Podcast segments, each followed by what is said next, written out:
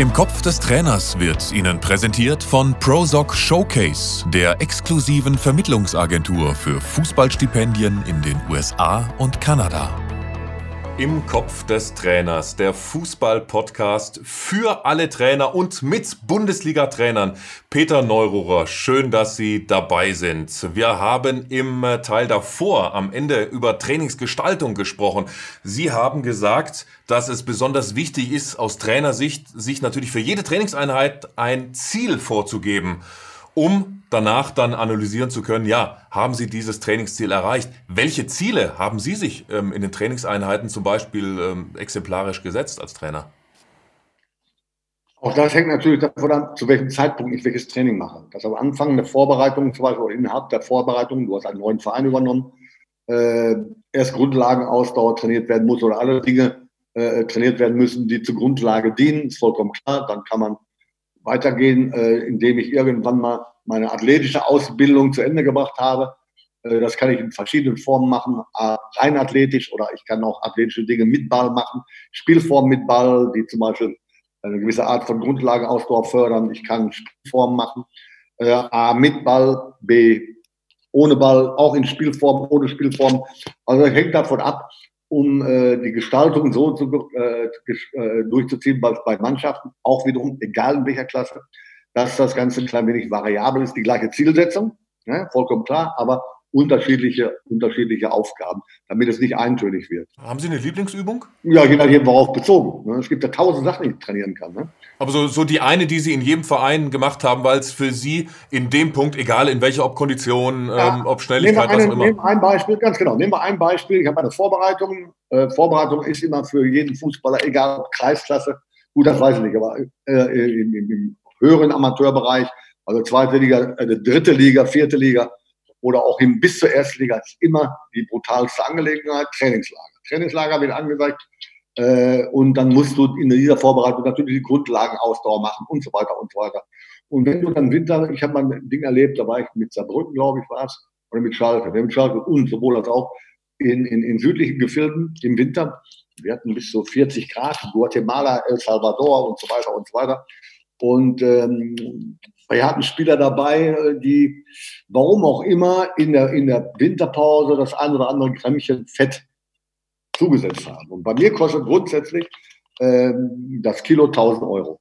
Ja, pro Gramm ein Euro an Geldstrafe, wenn man was zunehmen sollte.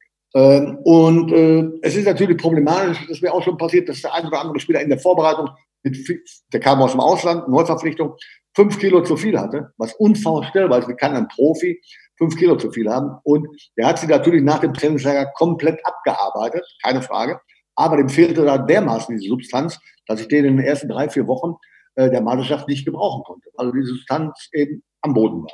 Und Trainingsform äh, sollte man auch so gestalten, dass man individuell ausgerichtet ist. Ja, es gibt ja Laktattests, das kann ich in anderen Bereichen auch schon machen. Ich darf niemals einen Spieler überfordert und ich darf keinen Spieler unterfordern. Wobei bei der Überforderung oftmals muskuläre Probleme entstehen, bei der Unterforderung, dann habe ich halt irgendwelche Ziele nicht erreicht, was schlecht genug ist, keine Frage. Aber dann sind sie nicht belastungsfähig. Also muss ich immer den Punkt suchen, äh, dass ich jeden Einzelnen belaste. Da habe ich ja Fitnesstrainer für, wenn du selbst die Kenntnis nicht haben solltest. Ähm, es war aber immer mein Steckenpferd und da habe ich es mal selber gemacht in Verbindung mit meinen Co-Trainern und so weiter und so weiter. So, auch diese Vorbereitungszeit ist natürlich brutal. Ist hart, sehr hart, aber die muss ja irgendwo Sinn und Zweck haben. Also gestalten wir die auch im Sinne der Mannschaft mit viel Spaß dabei und so weiter und so weiter. Jetzt kommt das ja aber. Das Unphysiologische, was man sich vorstellen kann, ziehe ich grundsätzlich immer oder habe ich grundsätzlich immer in der Vorbereitungsphase im Winter wie auch im Sommer nach Abschluss eines Trainingslagers gemacht. Nach Abschluss des Trainingslagers. Dann musste die Mannschaft zum sogenannten oder auch die Mannschaften zum sogenannten oder auch Pyramidenlauf antreten. Das heißt, wir haben Hütchen aufgestellt um den ganzen Platz herum. Na? Immer 50 Meter Abstand, 50 Meter Abstand, 50 Meter Abstand und so weiter und so weiter. So das eine Runde. Ne? Angefangen, aber Grundlinie, Mittellinie 50, Ende 100, quer rüber 150, 200, gut, das ist eine Runde 200 Meter. 250 Meter bis 300 Meter. So, es mussten die Spieler also an jeweiligen Ecken aufgeteilt, immer in Vierergruppen, an jeweiligen Hütchen stehen. Auf Pfiff von mir mussten sie starten. Und zwar geht's los. Diese Pyramide fängt an mit 6 mal 50 Meter Vollsprint. 50 Meter Sprinten, 50 Meter Traben. 50 Meter Sprinten, 50 Meter Traben. Immer so weiter. Sechsmal. Nach diesen sechsmal eine ganz große Runde, das war Sprint, locker traben, bis wir wieder angekommen sind. An den jeweiligen Hütchen. Dann das Gleiche. Fünfmal 100 Meter. Gleiche Prozedere. Danach viermal 150. Danach dreimal 200 Meter. Danach zweimal 250. Danach einmal 300 Meter. Ja? Danach eine Gehpause. Danach das gleiche wieder andersrum. So dass ich abschließe wieder mit 6 mal 50. Und dann war die Ansage von mir, und wenn das die gesamte Mannschaft, die gesamte Mannschaft bei 43 Minuten schafft, unter 43 Minuten zu bleiben, die gesamte Übung dabei, dann seid ihr Bundesliga reif. Das ist das Unmenschlichste, was man sich vorstellen kann. Das ist eine Sache vom Physiologischen her. Die kann ich nur am Ende der Vorbereitung machen, wenn ich dann nach Hause fliege, wenn ich dann ein, zwei Tage der Regeneration habe. Ansonsten ist die Mannschaft sowas halt übersättigt und übersäuert, so grenzenlos ausgepowert und platt, dass sie gar nicht imstande sind, Leistung zu bringen. Wie viele Spieler sind bei der Übung gestorben? also der leider schon verstorbene Wolfram Wuttke, der hat mal, äh, äh, dem habe ich das gesagt, und die Ansage von mir war die, derjenige, der diesen Lauf nicht mitmacht, spielt bei mir nicht.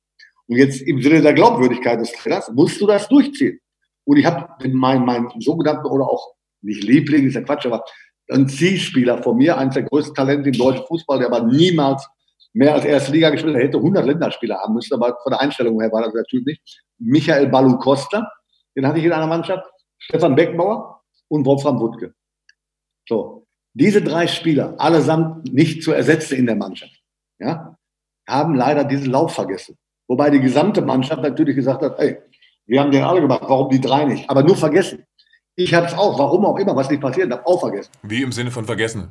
Dass die den Lauf mitgemacht haben. Die haben irgendwo Montezumas Rache gehabt während des Trainingslagers und sind deshalb am Lauftag nicht dabei gewesen. So, aber da steht ja meine Aussage. Wer das nicht macht, der ist nicht Bundesliga-tauglich. Wer das schafft, kann morgen spielen. Ausgerechnet diese drei waren nicht dabei. So, dann hat der Spieler, leider schon Wolfram Wuttke hat immer eine Eigenart, egal wie warm, der hat immer, er nannte das Schwitzjacke. Also eine Regenjacke angehabt. Die hat er sich in die Hose gesteckt. Also rein physiologisch eine Katastrophe. Da gibt es einen Hitzestau im Körper. Der ist unglaublich. Das darf man niemals machen. Und diese drei Spezialisten, allen voran Wolfram Wuttke, ja, sind dann eher also mit dieser Regenjacke in die Hose gesteckt, bei ich schätze mal ungefähr 45 Grad, 45 Grad, diese mörderische Strecke abgelaufen. Ansonsten hat der Trainer ja gesagt, können wir nicht Bundesliga spielen. So, bei diesem Lauf ist der Wuttke die letzten 50 Meter nicht mehr imstande gewesen, geradeaus weiterzulaufen. Der ist irgendwo dann über die Ziellinie gegangen. Da haben wir festgestellt, aber auch schon bezeichnenderweise, der hat ja während dieses Laufes drei Kilo abgenommen. Das war einfach unfassbar.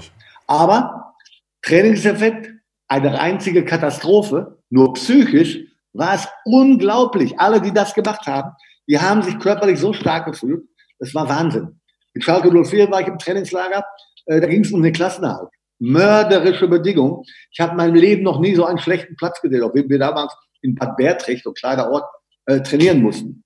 Aber wir standen mit einem Auge äh, oder mit anderthalb äh, Beinen schon im, im, im Abstieg, keine Chance mehr rauszukommen, wenn nicht ein Wunder passiert. An diesem Wunder musste ich arbeiten. Da habe ich gesagt, Jungs, die haben sich aufgeregt, Spieler. Wie können wir auf so einem Platz trainieren? Wie können wir an so einem Schweinehotel sitzen? Das gibt's doch gar nicht, eine Frechheit. Da habe ich gesagt, guckt, habt ihr schon mal auf die Tabelle geguckt?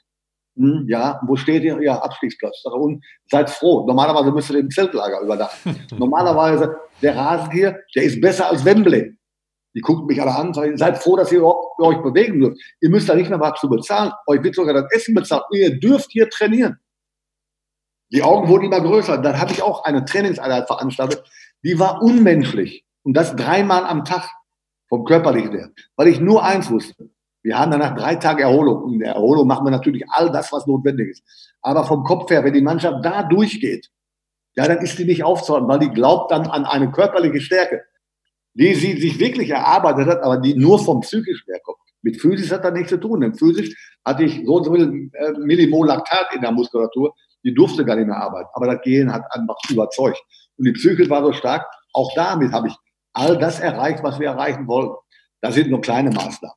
Grundsätzlich sollte man aber trainieren in der Vorbereitung wie auch in der Normalsaison, äh, dass du neben der dir erarbeiteten Grundlagenausdauer zu, zusehen musst, dass du alle Dinge im taktischen Bereich vernünftig abarbeiten kannst und zwar alle Dinge im Schnelligkeitsbereich, im total erholten Zustand, so dass da nichts passieren kann und so, dass du auch noch mehr Leistung dazu gewinnst.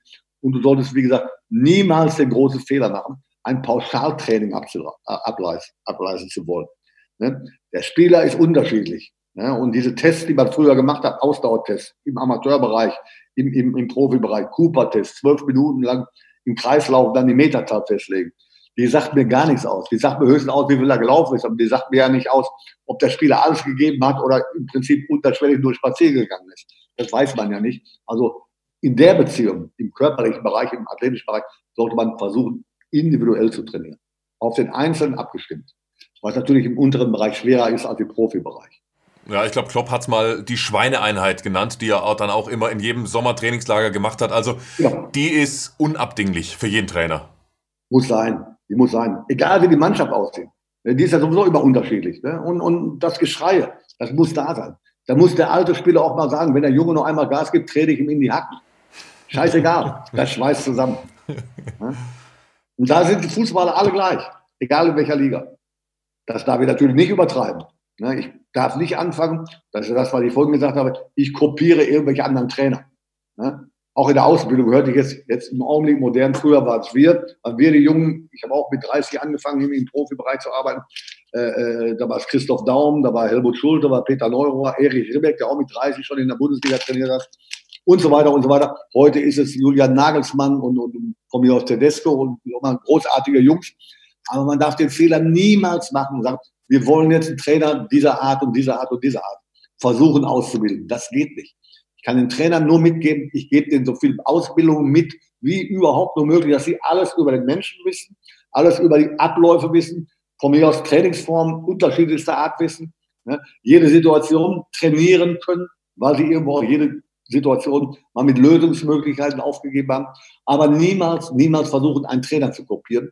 Denn jede Kopie, das ist ein blöder Spruch, da zahlt man bei uns bei Sport 1 noch Geld für, äh, jede Kopie ist schlechter als ein Original, egal wie gut die Kopie ist.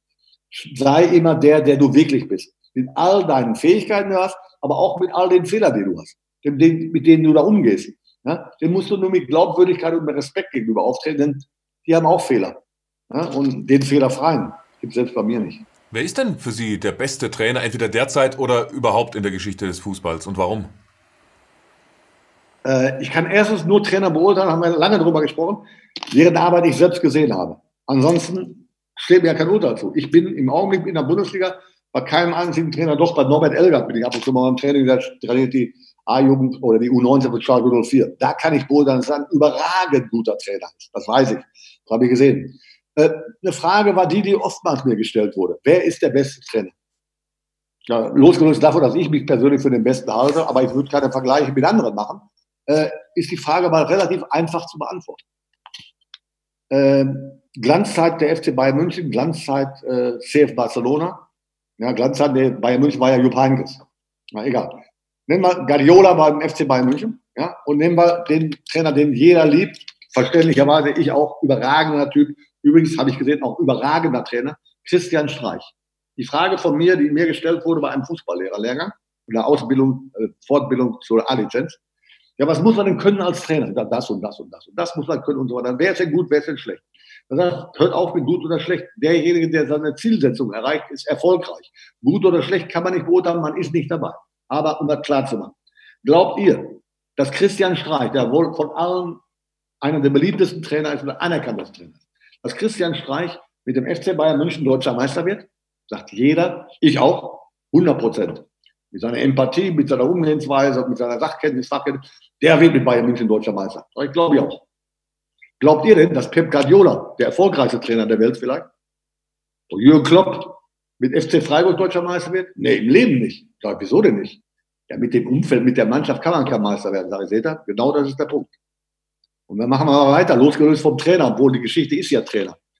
Ich habe mich nie und ich werde mich nie, ja, jetzt werde ich auch nicht mehr gefragt, niemals an diesem Schwachsinn äh, äh, äh beteiligen, Trainer des Jahres, bester Trainer, schlechtester Trainer oder Weltfußballer oder bester Fußballer des Jahres. Wie kann ich das machen? Ich kann differenziert möglicherweise den einen oder anderen dem anderen vorziehen. Aber wenn ich sage, der beste Fußballer der Welt ist Messi, was sagt der da Manuel Neuer? Das sind unterschiedliche Positionen, also vollkommen unterschiedliche Perspektiven bzw. Ansätze, wie ich jemanden beurteile. Wie ich vorhin schon mal sagte, mit elfmal Messi werde ich mit Sicherheit kein Weltmeister. Da habe ich einen der besten, vielleicht der besten Offensivspieler. Das ist richtig. Mit elfmal mal nur Neuer, der zweifelsfrei vielleicht, oder der zweifelsfrei der beste Torhüter der Welt ist, werde ich niemals in der Bundesliga was erreichen können. Ja gut, Libero könnte er noch spielen. Nein, mit Sicherheit nicht. Erstmal gibt es keinen Libero mehr. Aber diese Geschichte ist ja auch eine mehr. Manu Neuer ist für einen Torhüter ein sehr, sehr guter Fußballer. Das soll jetzt kein Paradoxum sein. Aber an Manuel Neuer spielt doch im Tor stehen einen anderen Fußball als zum Beispiel, einen anderen Fußball als zum Beispiel der Sechser Fußball spielt. Manuel Neuer hat das Spiel immer vor sich. Der Ball kommt immer auf ihn zu. Um ihn herum, hinter ihm, passiert ja nie was. Das ist bei allen anderen Spielern auf dem Platz aber anders. Und da ist sein Spiel, Torwartspiel, absolute Weltklasse. Aber sein Spiel hat mit richtigem Fußball ja weniger zu tun. Denn das ist seine Aufgabe gar nicht. Das meine ich damit nur zu sagen. Man sollte positionsbezogen solche Fragen stellen. Und in Bezug auf Trainer sollte man die Frage stellen, unter welchen Voraussetzungen leistet er was wohin gehen. Deswegen sagte ich ja grundsätzlich, als Trainer geh niemals dahin, wo ein Verein ist, der eine Zielsetzung hat, von der du glaubst, die kann man nicht erreichen. Lass es sein. Egal wie viel Geld. Ich bin mal nach Hertha BSC gegangen.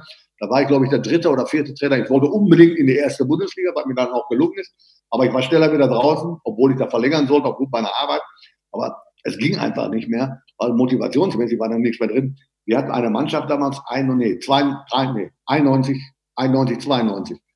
Ja, die hat mit Bundesliga so viel zu tun gehabt, wie ich mit dem Klavierspiel. Ich kann mit zwei Fingern alle meine Enden überragen. Das reicht aber nicht für die Mailänder Skala. Ja, und in der Situation war damals Hertha BSC, vor allem wenn du dritter oder vierter Trainer innerhalb einer laufenden Saison bist. Genau der Punkt, den man niemals ansteuern darf als Trainer. Als junger Trainer schon mal gar nicht. Als älterer Trainer ist das egal. Aber als junger Trainer, wo ich mich entwickeln möchte, ja, und mich auch, muss ich, logischerweise muss ich auch denken, mich auch nach vorne bringen möchte. Nicht nur die Mannschaft, nicht nur der Verein. Das ist das Schlimmste, was du machen kannst, wenn du einen Verein hast, bei dem die Zielsetzung niemals zu erreichen ist, weil von außen wird ja grundsätzlich so auf den Trainer geguckt, ja, da gibt's nur entweder Meister oder nicht Meister, Absteiger oder nicht Absteiger, gewonnen oder verloren. Nur das externe Verhalten zählt, also die Punkte und sonst nichts. Was hinter den Punkten steckt, ob du die Möglichkeit hast, ja oder nein, die wird ja nicht großartig beurteilt, wird auch schon gar nicht hinterfragt. Dann würde ich ganz gerne, wo Sie gerade äh, das individualtaktische Spiel von Manuel Neuer angesprochen haben, zum letzten Thema kommen. Eben Taktik und Spielsysteme und Sie mit einer These konfrontieren. Das Spielsystem ist überbewertet? Ausrufezeichen oder Fragezeichen? Äh, sowohl als auch. Nicht nur das System, kommen wir zum nächsten Punkt, taktische Dinge auch. Beide sind wahnsinnig wichtig, aber beides sind Sachen, die unabhängig voneinander grundsätzlich unterschiedlich sind. Also oftmals wird ja der Fehler gemacht, man redet von einer 4-4-3-Taktik, äh, 4-4-2-Taktik oder 4-3-3-Taktik oder früher das WM-System. Da redet man auch plötzlich lieber von Taktik. Ne? Was ich damit sagen will, ein System ist eigentlich so, wenn man es definieren will, die Anordnung von meinen eigenen Spielern, die ich habe, ne? unter der Berücksichtigung der Fähigkeiten, die meine Mannschaft hat. Das kann ich machen bei Bayern München. Isoliert das so zu betrachten. Also ich stelle die Mannschaft auf nach den Fähigkeiten meiner Spieler, auf die jeweilige Position, die für meinen Spieler die beste ist. Und daraus entsteht das System. Und jetzt kommt, das kann ich bei Bayern München machen, aber wenn ich beim VfL Bochum bin, oder wo auch immer ich war, Hannover 96 und so weiter und so weiter, dann muss ich das gleiche auch machen in Anbetracht des Systems des jeweiligen Gegners. Ja? Wie spielt der Gegner und wie muss ich darauf reagieren und kann ich darauf reagieren? Ich habe ja oftmals Mannschaften, bei denen ich nicht sagen kann, äh, ich bestimme ganz alleine, was auf dem Platz abläuft.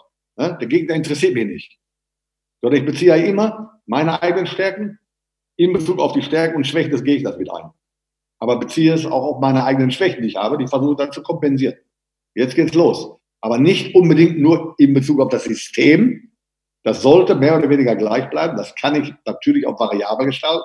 Eine Mannschaft sollte schon imstande sein, zwei, drei unterschiedliche Systeme spielen. Aber das System wird festgelegt immer nur durch die Spieler, niemals durch den Trainer. Die Spieler haben zu bestimmen. Jetzt nicht expresses Verbes, sondern mit ihren Fähigkeiten entsprechend, haben zu bestimmen, wie das System aussieht. Ich bin zum Verein gekommen, ich war beim VfL Bochum, als wir aufgestiegen sind, UEFA-Pokal erreicht haben und in der Bundesliga gut gespielt haben, haben wir immer ein offensives 4-3-3 gespielt. Viererkette, zwei defensive Mittelfeldspieler, sogenannte zwei Sechser, sagt man heute. Ja, zwei defensive Mittelfeldspieler, ein, eine hängende Spitze oder einen klassischen Zehner dahinter mit Darius Wosch und immer drei Spitzen. Das war überragend, das war sensationell. Wir haben gespielt Viererkette, wie hoch die Außenverteidiger stehen, lassen wir außen vor. Viererkette, zwei sogenannte Sechser, dann davor Darius Wosch als Zehner, als hängende Spitze und davor drei Spitzen. Ein Rechtsaußen, ein Linksaußen, ein klassischer Mittelstürmer. Also offensiver kann man eigentlich nicht spielen, es sei denn, ich spiele ein 4-4-2 im Ballbesitz. Äh, 4-2-4 im Ballbesitz. Ja? Da habe ich noch zwei Außenspieler dazu, habe zwei im Zentrum, wie die Brasilianers gespielt haben, jahrelang, jahrzehntelang, äh, äh in den ganzen 70er Jahren zum Beispiel. Ja, als wir die klassischen Stürmer hatten, die haben sie dann noch eingesetzt. Aber nochmals, das System bestimmt die Mannschaft. Und das, was da in Bochum gut war, oder dann wollte ich das auf die Nachfrage des Präsidiums in Hannover 96 mitnehmen. Ja, ich möchte genauso spielen wie beim VfL Bochum, ein klassisches 4-3-3. Ich kann auch mit drei Mittelfeldspielern von mir aus spielen. Das ist Sache der taktischen Ausrichtung. Das ist wieder was anderes. Aber vom System her 4-3-3. Stell aber fest, Moment mal, in Hannover habe ich aber zu dem damaligen Zeitpunkt keinen klassischen Rechtsaußen, den hatte ich schon mit Jerry Steiner, aber keinen klassischen Linksaußen. Da war ein Thomas Bredaric, der war mehr in der, in der Mitte gespielt hat. Also konnte ich ein 4-3-3 klassisch nicht spielen. Also bestimmt auch immer die Spieler mein System, nicht mein Wunschdenken. Ja? Wenn ich die Spieler dann habe, dann kann ich sagen, so und so. Aber ansonsten bestimmt die Mannschaft. Die taktische Ausrichtung heißt ja nur, wie handle ich innerhalb meines Systems? Ja? Wie taktiere ich? Ja? Ich kann zum Beispiel meine Spieleröffnung so und so machen. Ich kann innerhalb meines Systems die beiden Außenverteidiger nach vorne schieben. Nur jetzt die Nummer, wenn ich die Außenverteidiger hochstehen lasse, ja? vorschiebe, im Sechserbereich bleibt alles gleich, dann habe ich ja ein Problem. Ne? Dann habe ich ja das alte System mehr, dann habe ich keine Viererkette mehr. Heute sieht man es immer wieder, Dreierkette im eigenen Ballbesitz, sobald der Gegner an den Ball kommt, Fünferkette. Das sind also die beiden Ausverteidiger aus der eigentlichen Fünferkette, schieben sich ganz weit nach vorne, sind schon fast hängende Außenstürmer. Ja? Dann habe ich hinten nur noch drei. Ist der Gegner am Ball, das hat Schalke 04 letzte Woche leider nicht begriffen gegen, gegen Borussia Dortmund. Deswegen sind die Dortmunder über die Außenposition immer wieder durchgekommen. Ja, rein vom taktischen her, also da ein Fehler. Die haben aus der Dreierkette im eigenen Ballbesitz bei Ballverlust nicht schnell genug eine Fünferkette hergestellt, weil auf der rechten Seite, Kelly war es glaube ich, oder auf der linken Seite Otschipka zu weit vorne waren und die Dortmunder konnten immer wieder in diese Position, über diese Position nach vorne kommen. Das wäre eigentlich dann taktischer Fehler, der sich entwickelt hat aus einem falsch nicht eingehaltenen System.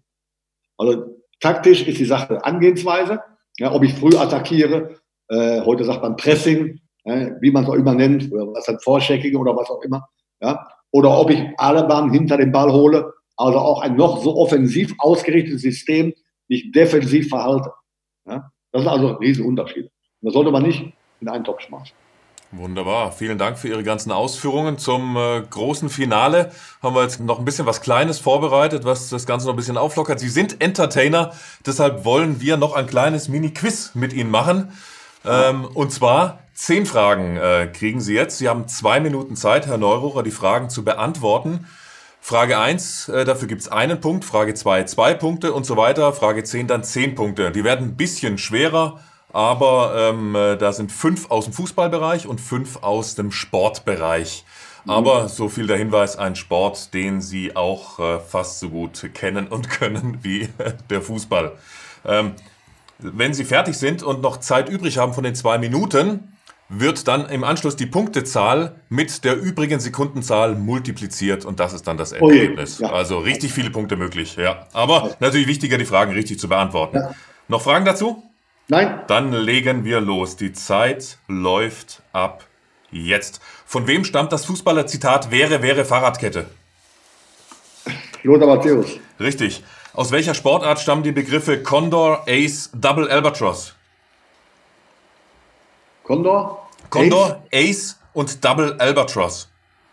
Ace und doppelter Albatros. Albatros gibt es eigentlich im Golfen. Richtig. Wer sagte, nach der heutigen Regelauslegung hätte ich damals schon beim Aufwärmen die gelbe Karte gekriegt? das war ich wahrscheinlich. Ja, richtig. Wer ist hinter Rory McIlroy aktuell die Nummer 2 der Golf-Weltrangliste? Oh, Scott? Nein, John Ram. Oh, Aktuell begeistert eine Sportdokumentation alle Basketballfans. Sie handelt von Michael Jordan. Wie lautet der Titel der Doku? Keine Ahnung. The Last Dance. Welcher, äh, The Last Dance ist die richtige Antwort. Last Dance, also. Ja. Äh, wieder ein Zitat. Welcher Spieler errechnete, das Tor gehört zu 70% mir und zu 40% dem Wilmots? Ingo Anderbrügge. Jawohl, richtig. Welcher Fußballspieler und Trainer sagte, ich brauche keinen Butler, ich habe eine junge Frau?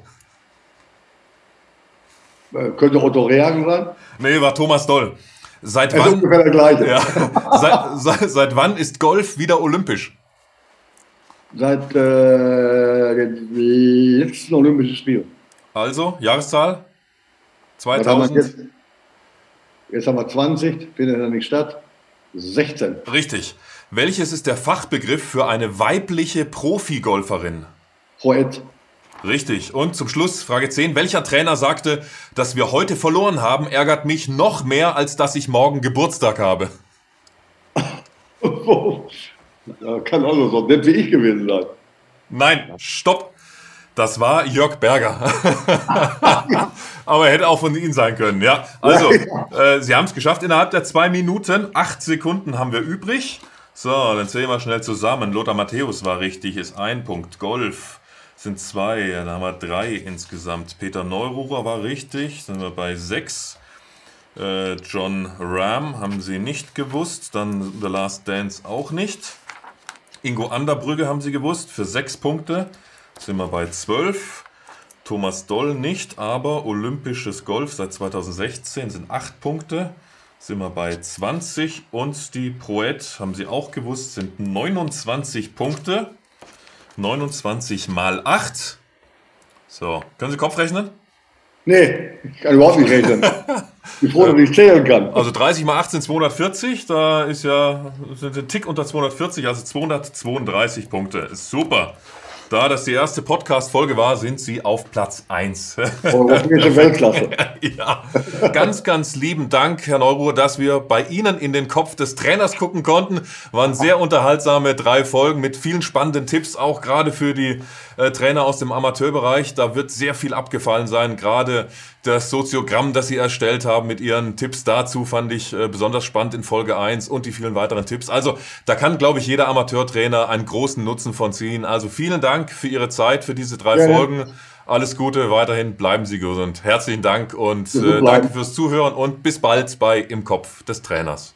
Ciao, bis dann. Tschüss. Im Kopf des Trainers wurde Ihnen präsentiert von Prosoc Showcase, der exklusiven Vermittlungsagentur für Fußballstipendien in den USA und Kanada.